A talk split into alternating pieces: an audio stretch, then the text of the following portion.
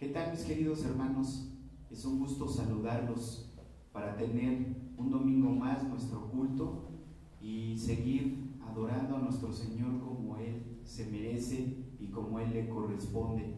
Aunque hoy lo tendremos de un modo diferente, pero eso no nos impide el estar juntos en espíritu y unidos para poder alabarle y aprender más de su palabra. ¿Les parece? Como siempre lo hemos hecho, vamos a hacer una oración para poner esto en manos de nuestro Dios. Vamos a orar, hermanos. Bendito seas tú, Padre, Señor del cielo y de la tierra. Gracias, Señor, porque todo es tuyo, a ti todo te pertenece. Gracias porque tú lo sustentas. Gracias porque si tú lo dices, se hace, Señor. Tú eres el que hiere, pero también el que sana. Y cuando tú haces estas cosas, no importa lo que el hombre haga, Señor, solamente depende de ti. Gracias porque podemos tener este culto, Señor, utilizando esta herramienta. Pero tu iglesia, Señor, sigue junta, tu iglesia sigue unida. Y permite que este tiempo que vamos a estar así, Señor, adorándote, pues también haya un corazón honesto y sincero, dedicándote el tiempo que tú te mereces. Señor, a ti sea la gloria, la honra y el poder para siempre. En tu nombre oramos, Señor. Amén. Bien, mis hermanos, pues eh, espero que estando en casa recuerden que debemos hacerlo para el Señor, no distraernos con cosas personales, con cosas del hogar, que estemos junto a la familia y podamos eh, honrar al Señor como es debido. Quiero compartir con ustedes una lectura bíblica, si pueden buscar en sus Biblias el libro de Esdras. Y en el libro de Esdras vayan al capítulo número 3. Voy a hacer lectura de unos versículos y dando una breve explicación de los mismos. Si ya lo tienen, Esdras capítulo 3, a partir del versículo 8, dice así la palabra de Dios. Como título de este párrafo dice, colocación de los cimientos del templo. En el año segundo de su venida a la casa de Dios en Jerusalén, en el mes segundo, comenzaron Zorobabel, hijo de Salatiel, Jesúa, hijo de Josadac, y los otros, sus hermanos, los sacerdotes y los levitas, y todos los que habían venido de la, cautividad a Jerusalén, y pusieron a los levitas de 20 años arriba para que activasen la obra de la casa de Jehová. Jesúa también, sus hijos y sus hermanos, Cadmiel y sus hijos, hijos de Judá, como un solo hombre asistían para activar a los que hacían la obra en la casa de Dios, junto con los hijos de Genadad, sus hijos y sus hermanos levitas. Y cuando los albañiles del templo de Jehová echaban los cimientos, pusieron a los sacerdotes vestidos de sus ropas y con trompetas, y a los levitas hijos de Asaf con címbalos, para que alabasen a Jehová según la ordenanza de David, rey de Israel. Y cantaban, alabando y dando gracias a Jehová y diciendo, porque Él es bueno, porque para siempre es su misericordia sobre Israel. Y todo el pueblo aclamaba con gran júbilo, alabando a Jehová, porque se echaban los cimientos de la casa de Jehová. Y muchos de los sacerdotes, de los levitas y de los jefes de las casas paternas, ancianos que habían visto la casa primera, Viendo echar los cimientos de esta casa lloraban en alta voz, mientras muchos otros daban grandes gritos de alegría. Y no podía distinguir el pueblo el clamor de los gritos de alegría, de la voz del lloro, porque clamaba el pueblo con gran júbilo y se oía el ruido hasta lejos. Está terminando un periodo de cautiverio para estas personas está terminando un episodio oscuro del pueblo de Israel por haber desobedecido. Hay mucha gente que está terminando con cosas tristes de su pasado, pero Dios, como ellos mismos lo dijeron, es bueno y es misericordioso, les permite regresar a muchos de ellos a su hogar, al pueblo y a la tierra que Dios les dio. Eso trajo gran gozo, eso trajo gran alegría a cada persona ahí ubicada en ese lugar. Dice que recordaban, las personas que dieron la gloria de ese templo, dice, recordaban. Y esto permitió que el gozo se incrementara en su corazón. Era un gozo que les hacía llorar. Mis hermanos, aunque estamos pasando por esta etapa difícil en este momento, debemos de continuar gozándonos, debemos de continuar dando gracias a Dios por su misericordia, porque Él es bueno y que esta, este proceso que estamos viviendo como, como país, como iglesia, lo único que traiga a nuestro corazón es darle gloria y honra. Su soberanía, su poder seguirá reinando y permaneciendo entre nosotros. Así es que vamos a darle tiempo a la alabanza, a la adoración. Vamos a tener nuestro espacio para los cantos y pues nuestro hermano Alejandro Luna es el que va a dirigirnos. Tendremos como siempre en pantalla los cantos y él nos dirigirá.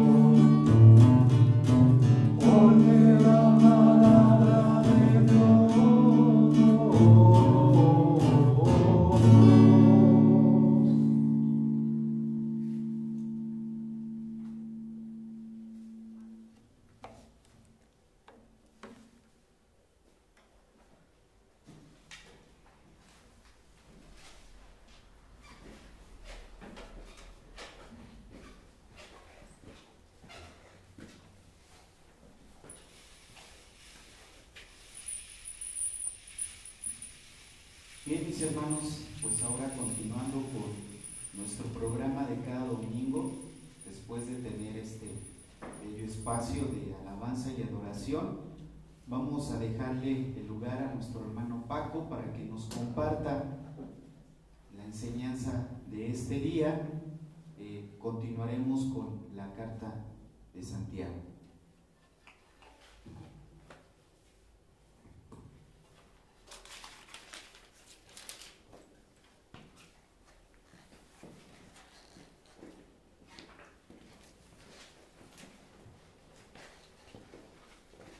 Hermanos, muy buenos días. Favor de abrir sus Biblias en Santiago 1, de versículo 1 a, a 21, pero especialmente estaremos estudiando 19 a 21. Pero ténganlo ahí todo para ver los contextos. El tema de hoy es la receptividad a la palabra de Dios. Y vamos a orar para que Dios nos ayude a escuchar y a recibir su palabra sin estorbo alguno para que penetre a nuestro corazón y a nuestras almas. Oremos por favor.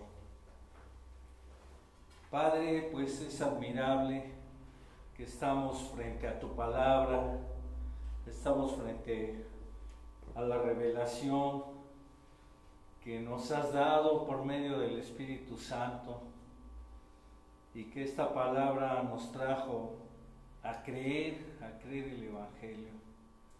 Y ahora esta palabra nos guía a vivir agradándote, a vivir la vida de santidad, la vida de crecimiento, a vivir en comunión contigo. Y hoy permite que pongamos en nuestro corazón siempre recibir tu palabra sin estorbo alguno para seguir siendo guiados por ella, para crecer en santidad y para darte la gloria viviendo de acuerdo a ella. Ayúdame pues a dar tu palabra, mis hermanos, a recibirla con disposición. En el nombre de Cristo, amén. 19 a 21 dice, por eso mis amados hermanos, todo hombre sea pronto para oír, tardo para hablar, tardo para airarse, porque la ira del hombre no obra la justicia de Dios, por lo cual desechando toda inmundicia y abundancia de malicia, recibid con mansedumbre la palabra implantada, la cual puede salvar vuestras almas. Santiago exhortó a los creyentes de la dispersión a tener buena actitud en las pruebas, como vimos de, de 2 a 12, y también a tener buena actitud en las tentaciones, como vimos de 13 a 18.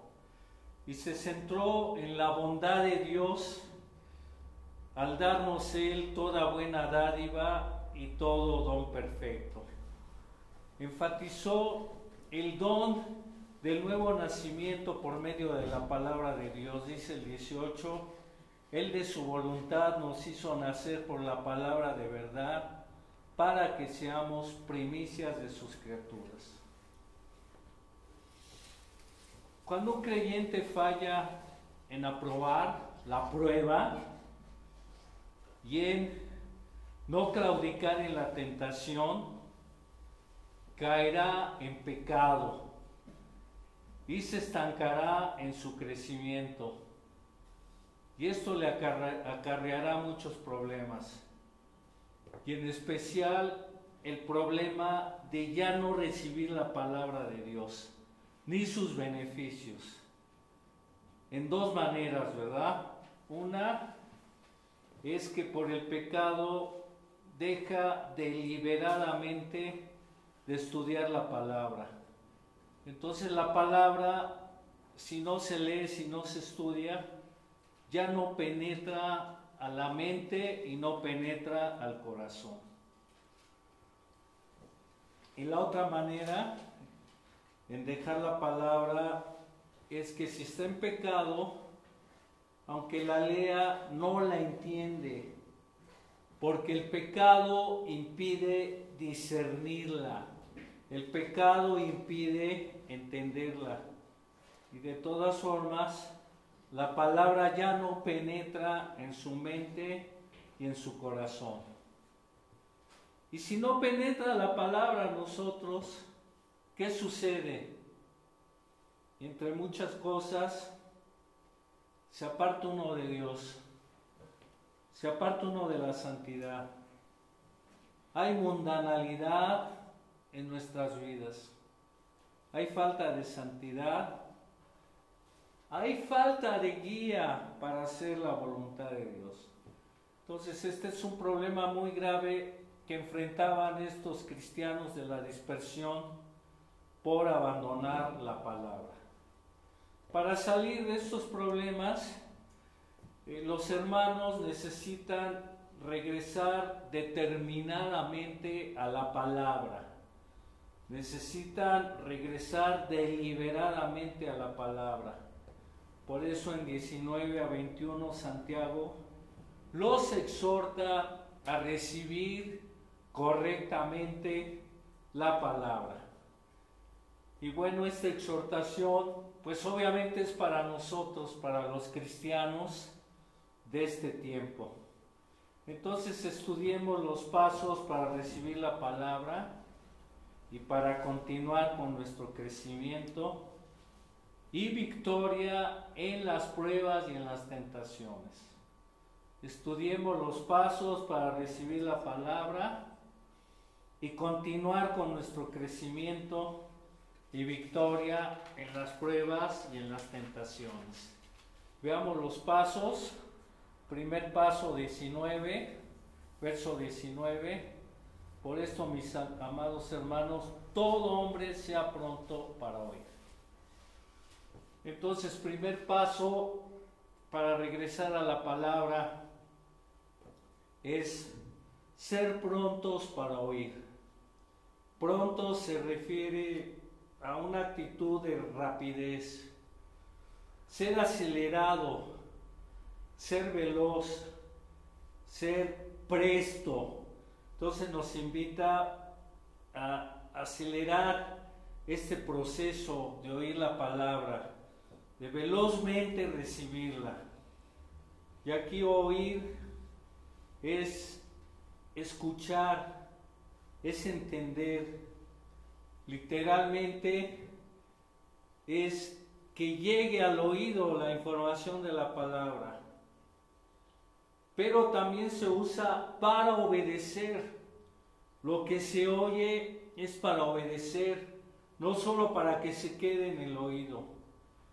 Pedro dijo al concilio en Hechos 4:19, juzgad, juzgad si es justo delante de Dios obedecer a ustedes antes que a Dios. Entonces el énfasis aquí es que oír es obedecer. Y por el contexto se refiere a oír con disposición y rapidez la palabra para obedecerla y practicarla, para vencer en las pruebas, para vencer en las tentaciones, para tener el concepto adecuado de Dios, que de Él no procede el mal ni, la tentación, sino al contrario, de Él procede toda buena dádiva. Estos expatriados debían poner atención a las escrituras, porque por no hacerlo se metieron en los problemas que registra la carta, que son bastantes y fuertes, y les da la orden de salir, de salir de estos problemas, escuchando la palabra, porque dice, todo hombre sea, es un imperativo, sea un mandato, es decir, sea pronto para oír. Y bueno, hermanos, ¿qué de nosotros? Nosotros oímos la palabra para obedecerla y así evitaríamos tanto problema. ¿Por qué tenemos tanto problema algunos de nosotros que estamos oyendo este mensaje? Parece que hemos abandonado la palabra. Parece que no la hemos oído con atención, no la hemos escuchado para obedecerla. Reconozcamos esto y solucionémoslo. Les invito a apropiarse de Apocalipsis 1.3, incluso a memorizarlo.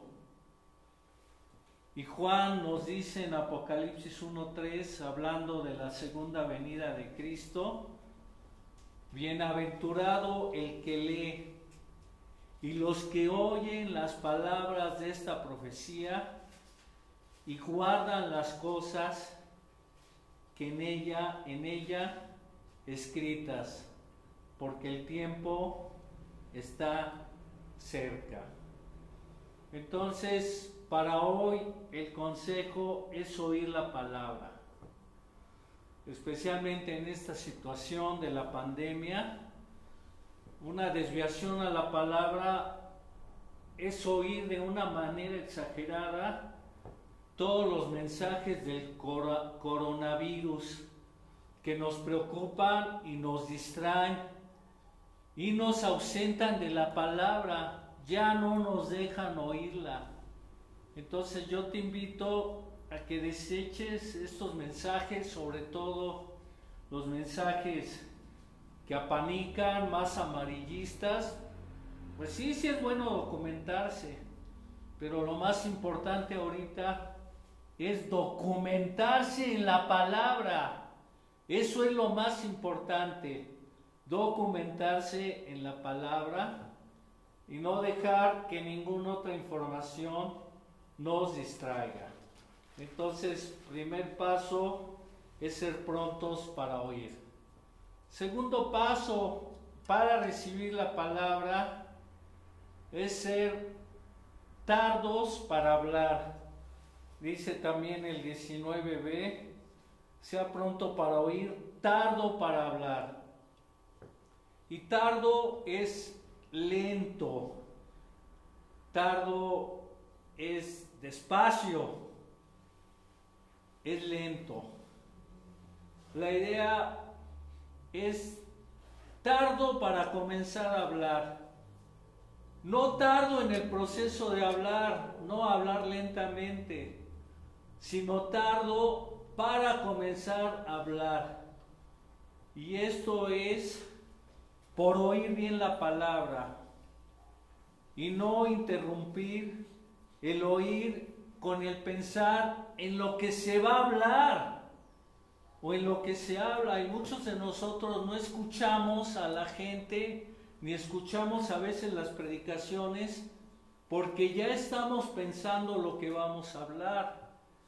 Y por eso dice aquí que seamos lentos, tardos para hablar, para que este hablar y este pensar en hablar no interrumpa mi escuchar nítido de la palabra de Dios. Entonces, debe tomarse tiempo en oír antes de hablar. Eh, y aquí también por el contexto de que se está hablando de recibir la palabra, tardo en hablar puede ser hablar en contra de lo que se ha oído sin digerirlo y tratar luego de hablarlo y enseñarlo sin profundizar en las escrituras, cayendo en lo que dice 3.1.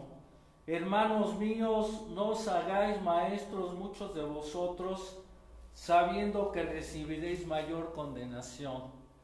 Entonces, antes de querer enseñar uno la palabra de Dios, la tiene que oír, tiene que documentarse en ella para tener la información correcta que uno va a explicar cuando le toque enseñar la palabra.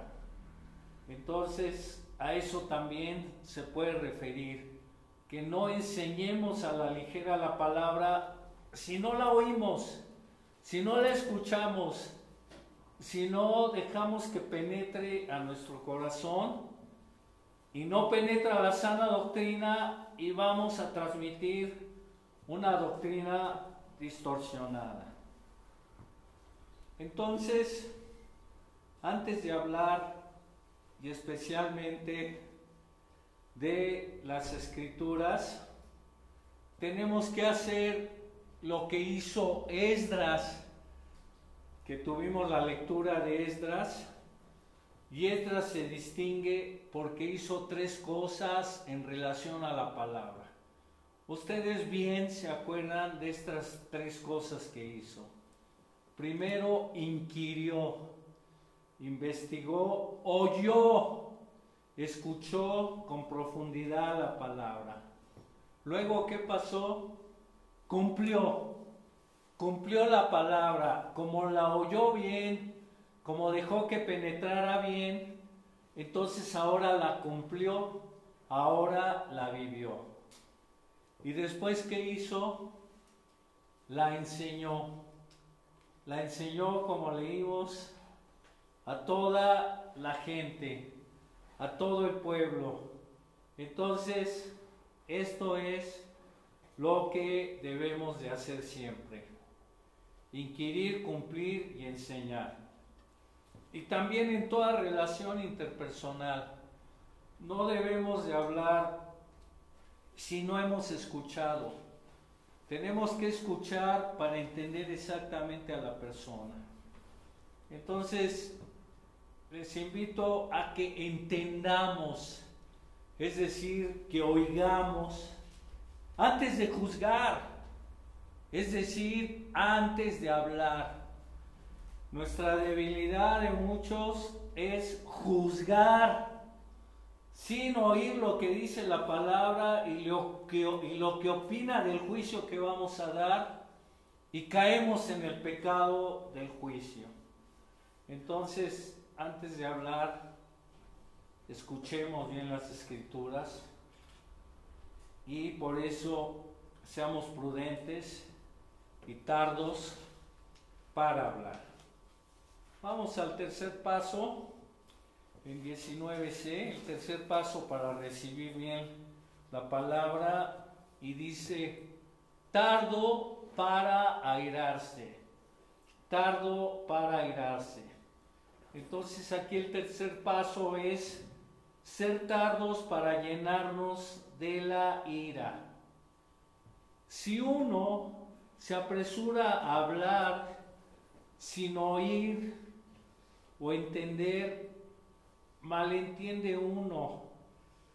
se puede ofender por el malentendido y como queda ya con el malentendido, se enoja y llena y se llena de ira. Ira aquí es una pasión violenta, es un enojo que puede incluir aborrecimiento, es decir, aborrecer a la persona contra la que nos enojamos o a las personas con las que nos enojamos. Pero también incluye castigo y es castigar a la persona con la que nos enojamos. Y se le castiga de muchas maneras, agrediéndole, dejándole de hablar, ignorándola, no tomándole en cuenta. Y, bueno, pues tristemente esto es lo que ocasiona la ira, aborrecimiento y castigo a las personas contra las que tenemos ira. Si uno es tardo en el proceso de hablar, será tardo para la ira, porque meditará bien en lo que oyó. Si uno es tardo en el proceso de hablar y poner más atención en escuchar, será tardo para la ira, porque va a meditar bastante bien en lo que oyó y entonces ya tendrá un juicio correcto.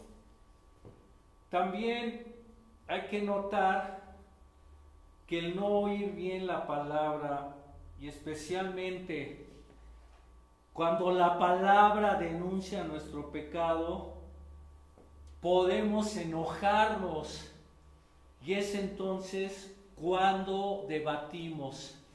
Y mucha gente no está de acuerdo con lo que se predica de la palabra porque no la oyó bien y entonces empieza a debatir y empieza a enojarse. Y bueno, esto no se debe de hacer porque dice el texto que la ira del hombre no obra la justicia de Dios en verso 20.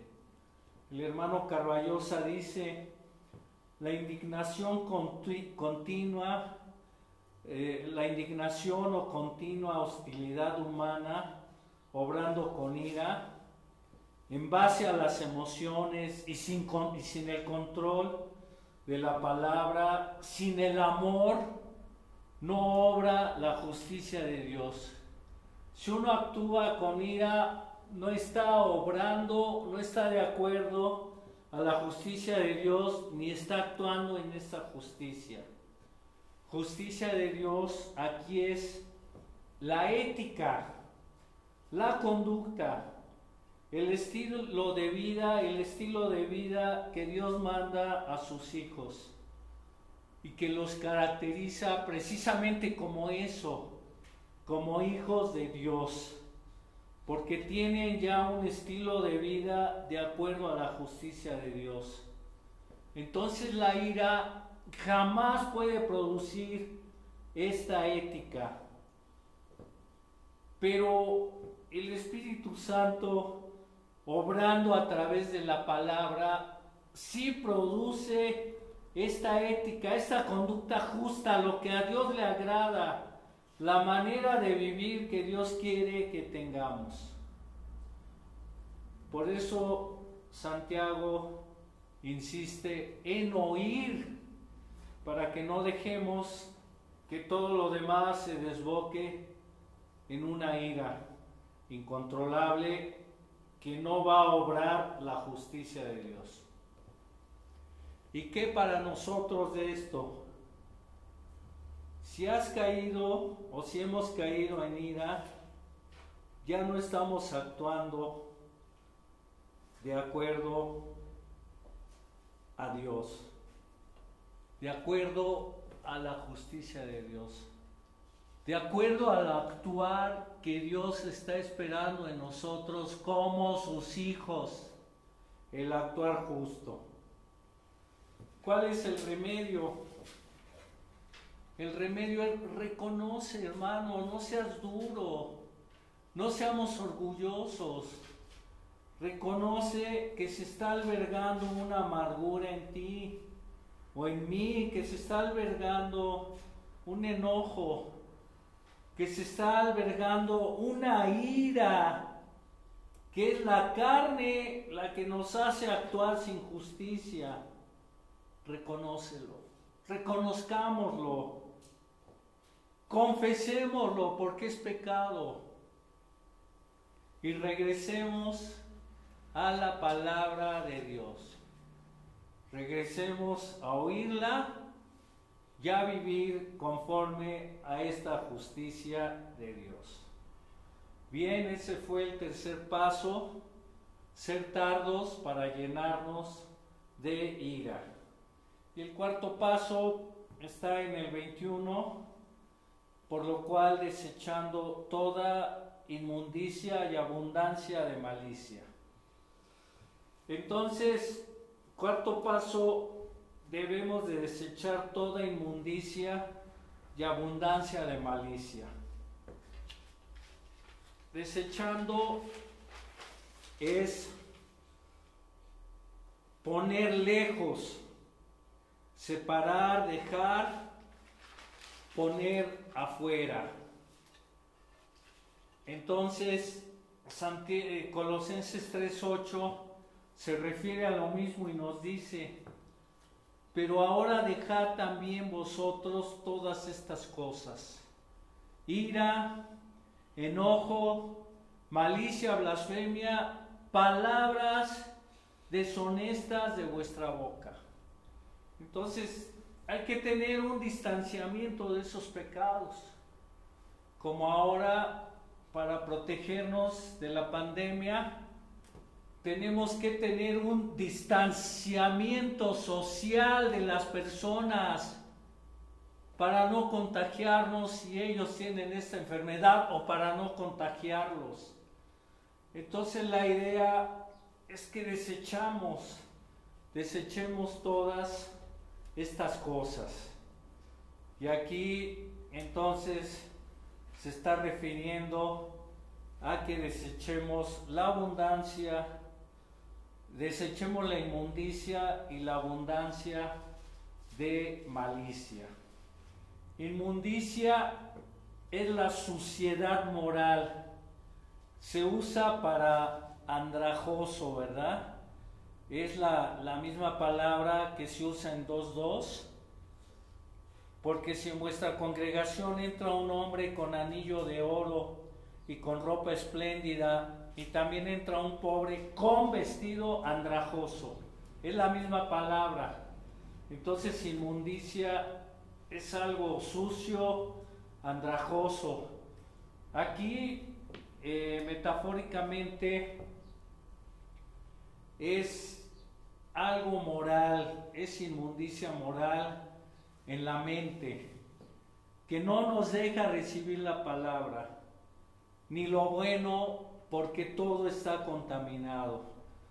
Cuando uno está lleno de inmundicia, está pervertido y solamente tiene pensamientos sucios. Por eso mucha gente batalla muy fuerte con la pornografía, porque dejó que se anidara en su mente toda esta porquería y ya no puede dejar de pensar en ella, se hace esclavo de pensar en esto. Por eso se nos invita aquí a dejar toda inmundicia y no solo de pornografía, sino cualquier cosa que es sucia, que no le agrada a Dios, que lo ofende, que va en contra de la santidad.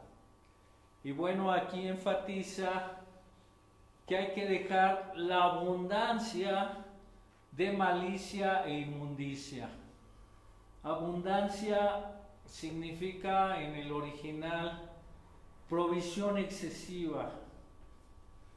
Como ahora con la pandemia, ¿verdad? Mucha gente le está exagerando a la provisión excesiva. Va uno al súper y sobre todo en otros países, Estados Unidos, y ya no encuentra papel sanitario. Va uno aquí a México, a los supers, ya no hay frijoles, ya no hay arroz, ya no hay azúcar y mucha gente ya lo acumuló excesivamente. Entonces abundancia es algo que va por encima de lo ordinario. Y entonces aquí la gente dejó que la malicia, que la inmundicia lo sobrepasara. No se apartaron de ella al momento, no confesaron su pecado, no buscaron la santidad y ya se llenaron de la inmundicia y la, y la malicia. Malicia en el original es maldad, depravación, carácter malicioso en general. Carácter malicioso en general. Y mucha gente ya se llenó de esto y no puede actuar si no hace malicia. Y aún en sus palabras hace malicia, en sus acciones hace malicia. Y, bueno, pues está cada rato mandando indirectas y haciendo malicia a la gente.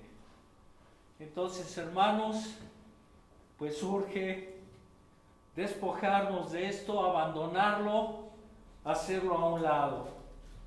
Entonces, ¿qué para nosotros? Debemos limpiarnos. Debemos confesar el pecado. Primero aceptarlo, que es real. No distraernos con otras cosas de la vida normal y olvidarnos de que tenemos esta abundancia de maldad y de inmundicia. La debemos reconocer. Debemos de confesarla y debemos apartarnos de todo lo impuro para recibir la palabra santa. Pedro en primera de Pedro 2, 1 y 2 maneja algo parecido, algo de Santiago al respecto. Y nos dice en primera de Pedro 2, 1 y 2, desechando, apartando, alejando, desechando pues toda malicia, todo engaño, hipocresía, envidias y las detracciones, desead como niños recién nacidos la leche espiritual no adulterada, para que por ella crezcáis para salvación. Si es que habéis gustado la benignidad del Señor, si es que somos verdaderos creyentes, debemos desechar esto para recibir la leche espiritual con las ansias como un bebé de brazos la busca, busca la leche materna. Muy bien, hermanos, pues esa es la invitación de este paso, desechar toda inmundicia y abundancia de malicia. Y luego en el quinto paso, en el verso 21, regresando a Santiago, por lo cual desechando toda inmundicia y abundancia de malicia, recibid con mansedumbre la palabra implantada, la cual puede salvar vuestras almas. Quinto paso, recibir la palabra de Dios.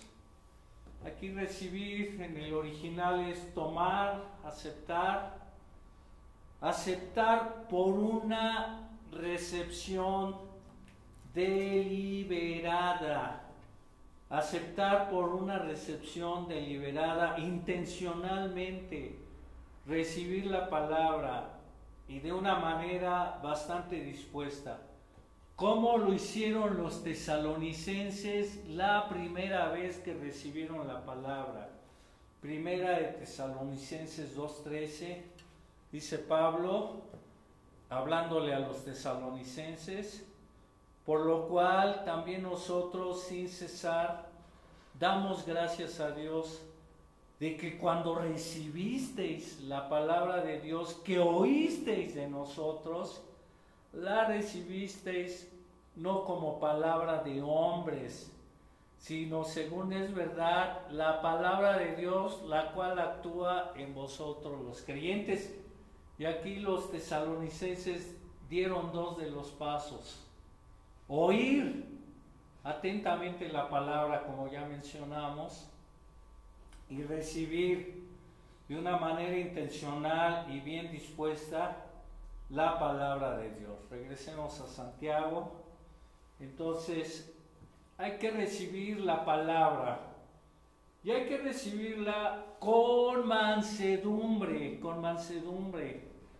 Mansedumbre significa humildad. Se refiere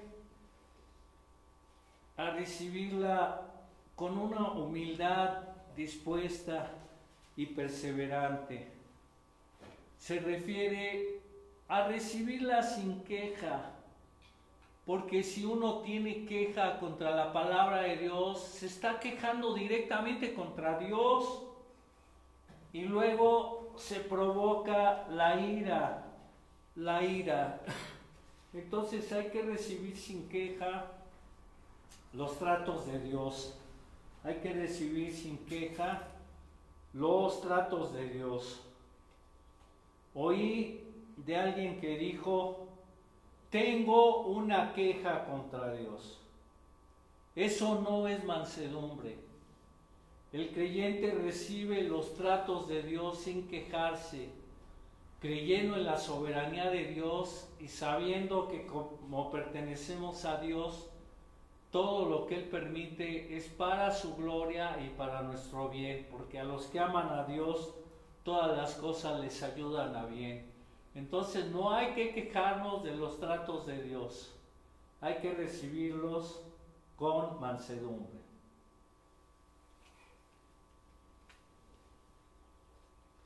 Lo que se recibe aquí es la palabra implantada como, se ya, como ya se mencionó en el 18.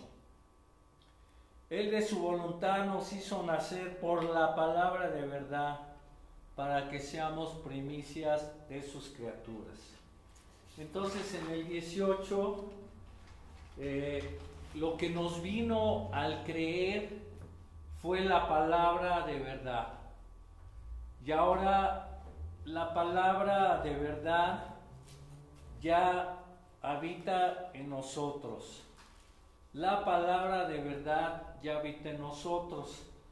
Pero aquí cuando dice recibir la palabra implantada se refiere a que no nos conformemos en que ya llegó la palabra, sino que ahora lo que debemos de buscar es que la palabra habite en nosotros, que la palabra se enraice que la palabra me haga firme, se fundamente, como lo dice Colosenses 3:16. La palabra de Cristo more en abundancia en vosotros, enseñándoos y exhortándoos unos a otros en toda sabiduría, cantando con gracia en vuestros corazones al Señor con salmos e himnos y cánticos espirituales.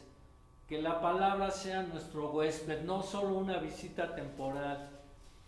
Y qué, qué oportuno con este tiempo de, de estar en su casa, de apartarse de la sociedad un rato, qué bueno dedicarle tiempo a la palabra. Va a ser un momento muy importante para crecer. Y te invito a ti, hermano, que te guste el WhatsApp o las redes. Manda la palabra, hermano. No mandes cosas que escandalicen a la gente y la preocupen. Aunque sean muy novedosas y a ti te causaron novedad, pues tú alégrate de la novedad, pero no lo mandes. Manda la palabra. La palabra es la que nos hace crecer manda la palabra, manda versículos bíblicos, manda meditaciones de tus devocionales, manda mensajes buenos que ya se editaron o publicaron. Muy bien, y esta palabra, regresando a Santiago 1, tiene la característica de salvar nuestras almas. Dice al final del 21, la cual puede salvar vuestras almas. Y bueno, en el 18 ya Vimos que ya la salvó porque ya nos hizo nacer por la palabra. La palabra también nos da el nuevo nacimiento, aparte del Espíritu Santo y de Cristo y de Dios, la palabra nos da el nuevo nacimiento. ¿Y de qué nos salva la palabra? Bueno, pues nos salva del infierno, nos salva del pecado, pero en este contexto nos salva para vencer las pruebas, nos salva para vencer las tentaciones, nos salva para no llenarnos de la ira que obra la justicia de Dios. Y nos salva del infierno al final. Hay una salvación futura que ya inició en nosotros al creer, pero se va a consumar cuando estemos en el cielo o cuando Jesucristo regrese por nosotros. Y eso es lo que nos debe de dar alegría. Que pase lo que pase en nuestras vidas, lo más fuerte, lo más duro, aún la muerte, estaremos con el Señor. Se completará nuestra salvación. Muy bien hermanos, pues aquí están los pasos. Son muy importantes. ¿Cuál te impactó más? ¿Cuál te llegó más? Y venceremos nuestra venceremos nuestros problemas cuando recibamos sin filtros la palabra. Venceremos nuestros problemas cuando recibamos sin filtros la palabra y regresaremos a la comunión con Dios. ¿Qué actitud escogerás para recibir la palabra? ¿La oirás? ¿Serás pronto para oír? ¿Serás tardo para hablar para que no te estorbe el hablar, recibirla? ¿Serás tardo para llenarte de ira? para que esto no te destroce y te aparte ya de la palabra. Desecharás toda inmundicia y abundancia de malicia que si no la desechamos, por eso no penetra la palabra, no nos engañemos. La palabra es santa y no puede llegar si estamos en pecado. O bien te impactó la actitud de recibir la palabra de Dios. Oremos. Te agradezco, Señor, la invitación tan bonita, tan clara que nos haces a estar en tu palabra dando estos pasos. Ayúdanos a hacerlo, Señor. Te lo ruego.